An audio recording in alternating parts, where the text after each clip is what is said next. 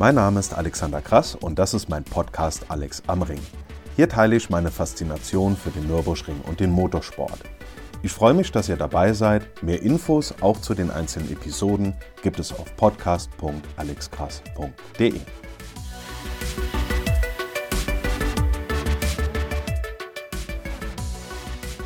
Es ist Mittwoch, der 5. Oktober, es ist abends und wir haben einen sehr spannenden Tag hinter uns.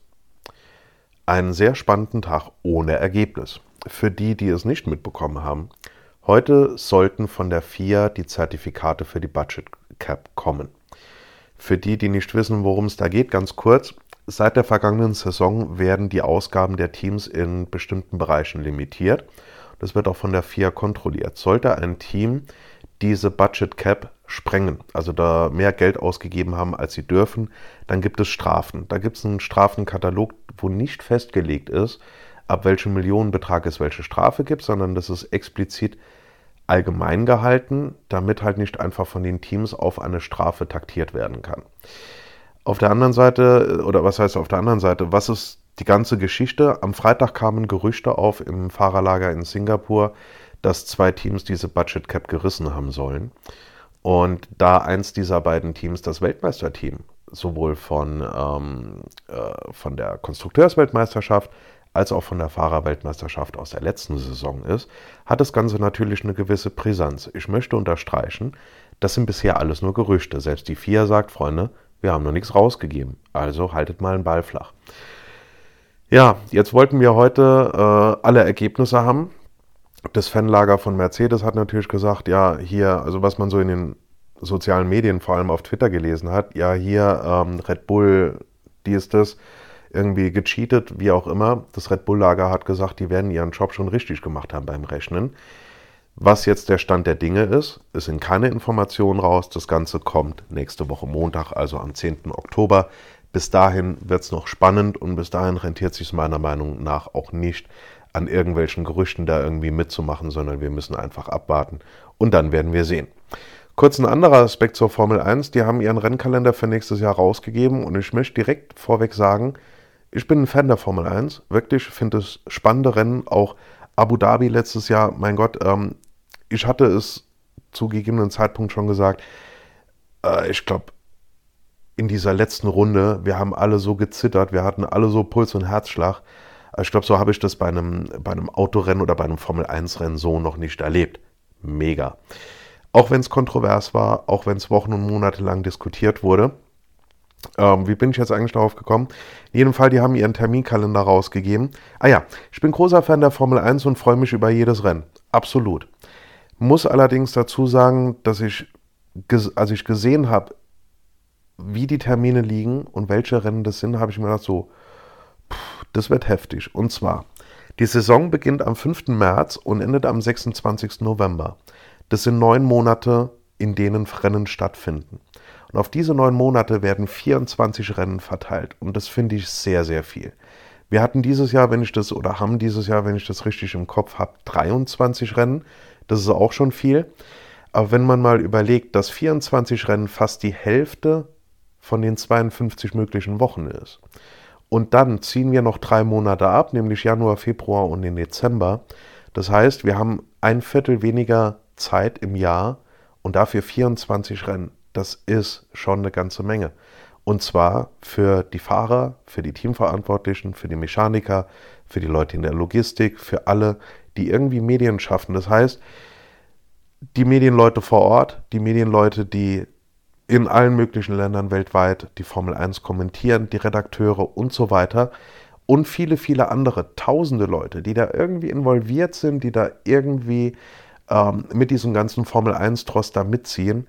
Das ist schon richtig viel Zeit im Jahr, die sie da ähm, in Flugzeugen, an den Strecken, in den Fahrerlagern, irgendwie unterwegs auf Autobahnen verbringen.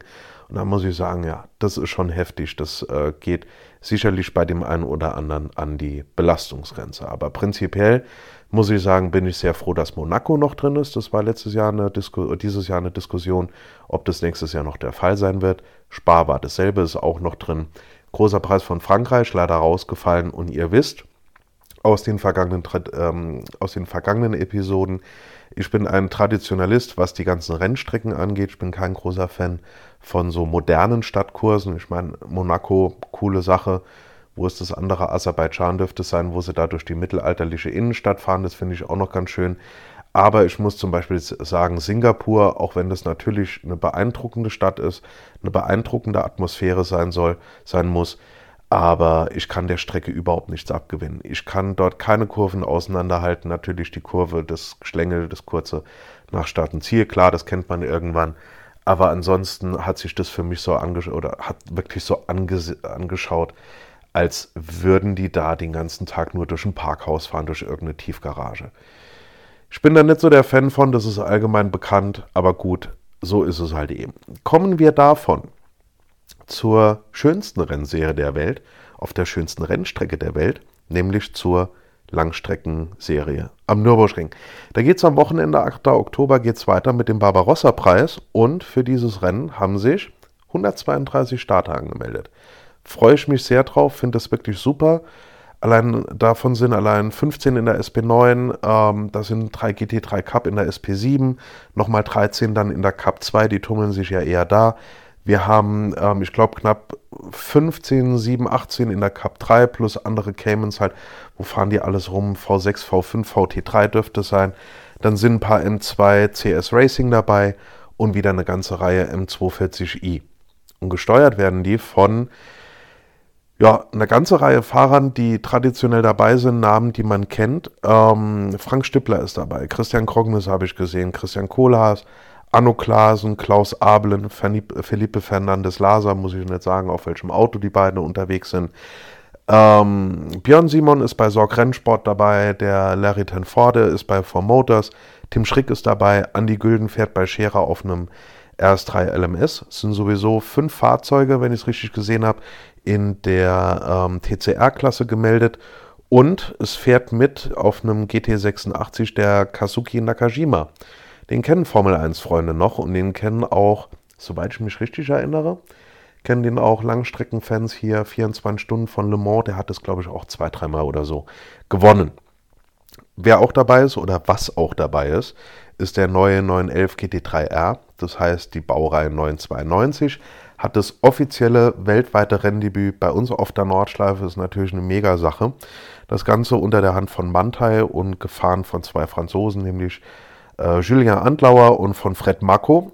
Und natürlich geht der in der SPX an den Start, weil der noch nicht homologiert ist.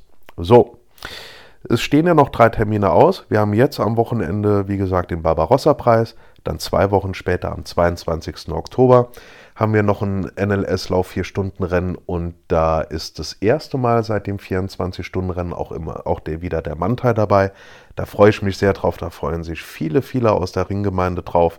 Und am 5. November haben wir dann das letzte Rennen. Das ist nicht quasi der neunte Lauf, sondern es ist der Nachholtermin für NLS 2, der ja im April, wenn ich mich richtig erinnere, ausgefallen ist. So, dann haben wir natürlich auch die Termine für nächstes Jahr.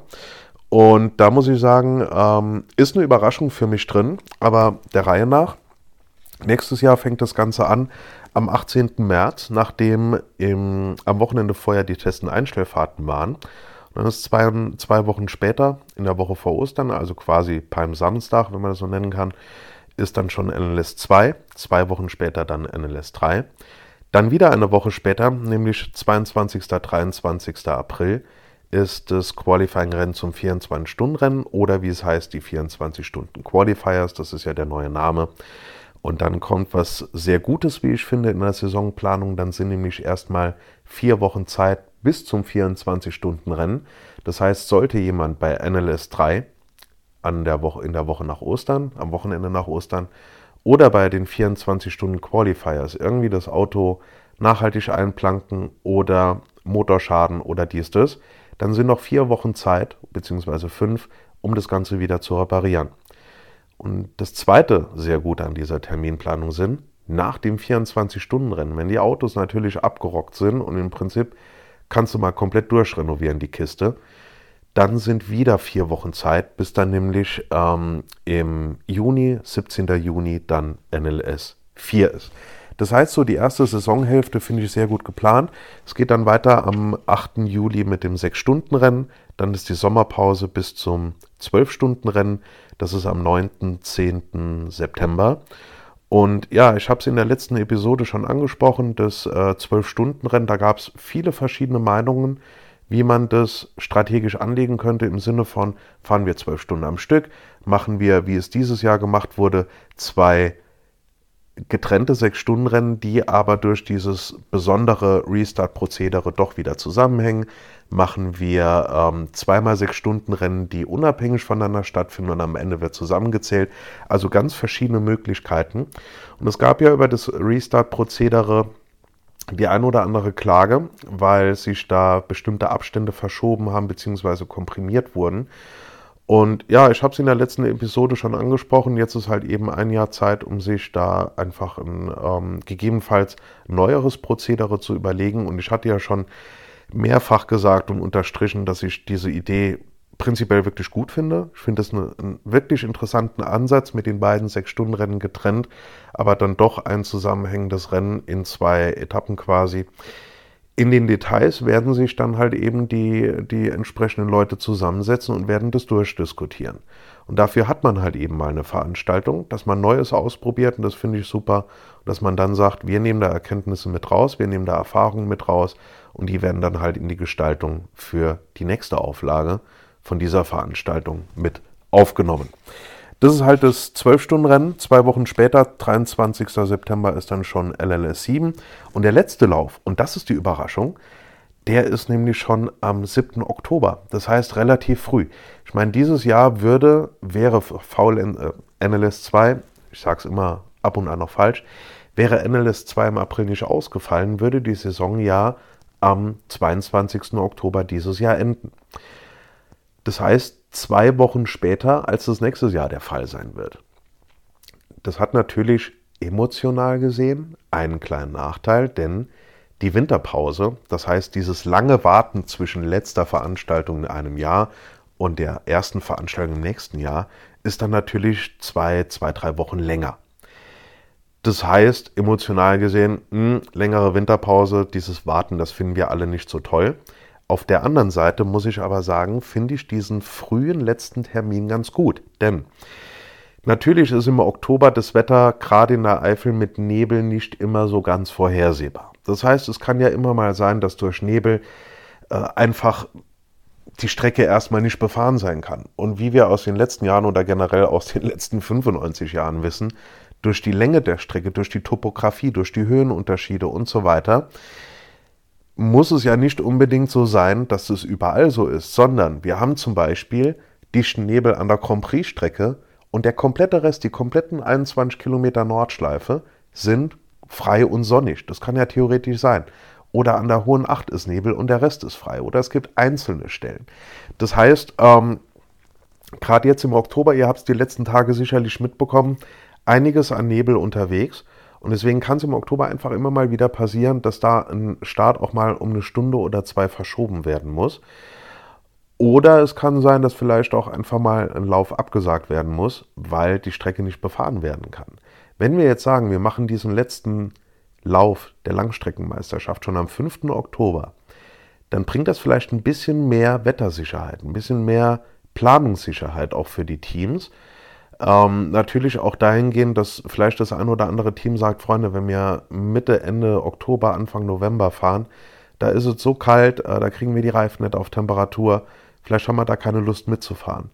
Und vielleicht bringt genau dieser Aspekt dann nochmal mehr Starter auch in die Läufe, die gegen Ende des Jahres sind, beziehungsweise halt eben die Läufe, die nach dem 24-Stunden-Rennen sind. So, bis wir dann nächstes Jahr am 7. Oktober den letzten Lauf haben, haben wir aber noch ein Jahr hin, äh, ein bisschen mehr als ein Jahr hin. Und bis dahin haben wir noch drei Veranstaltungen. Und da freue ich mich sehr drauf, freue mich unheimlich aufs Wochenende. Äh, ist jetzt gerade, wenn ich richtig rechne, vier Wochen her, die letzte Veranstaltung, die ich moderiert habe am Ring, weil es die letzte Veranstaltung, äh, große Veranstaltung dort war. Ähm, war die letzte Langstreckenveranstaltung, deswegen nach diesen vier Wochen Pause freue ich mich wieder unheimlich drauf. Dann direkt in zwei Wochen geht es mit dem ähm, nächsten Vier-Stunden-Rennen am 22. Oktober weiter. Da ist dann auch zum ersten Mal nach oder seit dem 24-Stunden-Rennen ist dann auch der Krello wieder dabei. Da freue ich mich sehr drauf und viel, sicherlich viele, viele andere auch aus der Ringgemeinde. Und dann Anfang November ist dann der letzte Lauf. So. Das wird also erstmal ein tolles Wochenende. Der Montag wird spannend. Vielleicht sehen wir uns ja Freitag irgendwie da im Bereich Fahrerlager Boxengasse oder am Samstag irgendwie am Ring. Ich wünsche euch allen viel Spaß, egal ob an der Strecke bei, was haben sie gemeldet? Ich glaube so 14, 15 Grad und leichten Regen. Wenn wir Glück haben, verzieht sich der Regen noch. Oder halt dann eben zu Hause im Trockenen beim Livestream.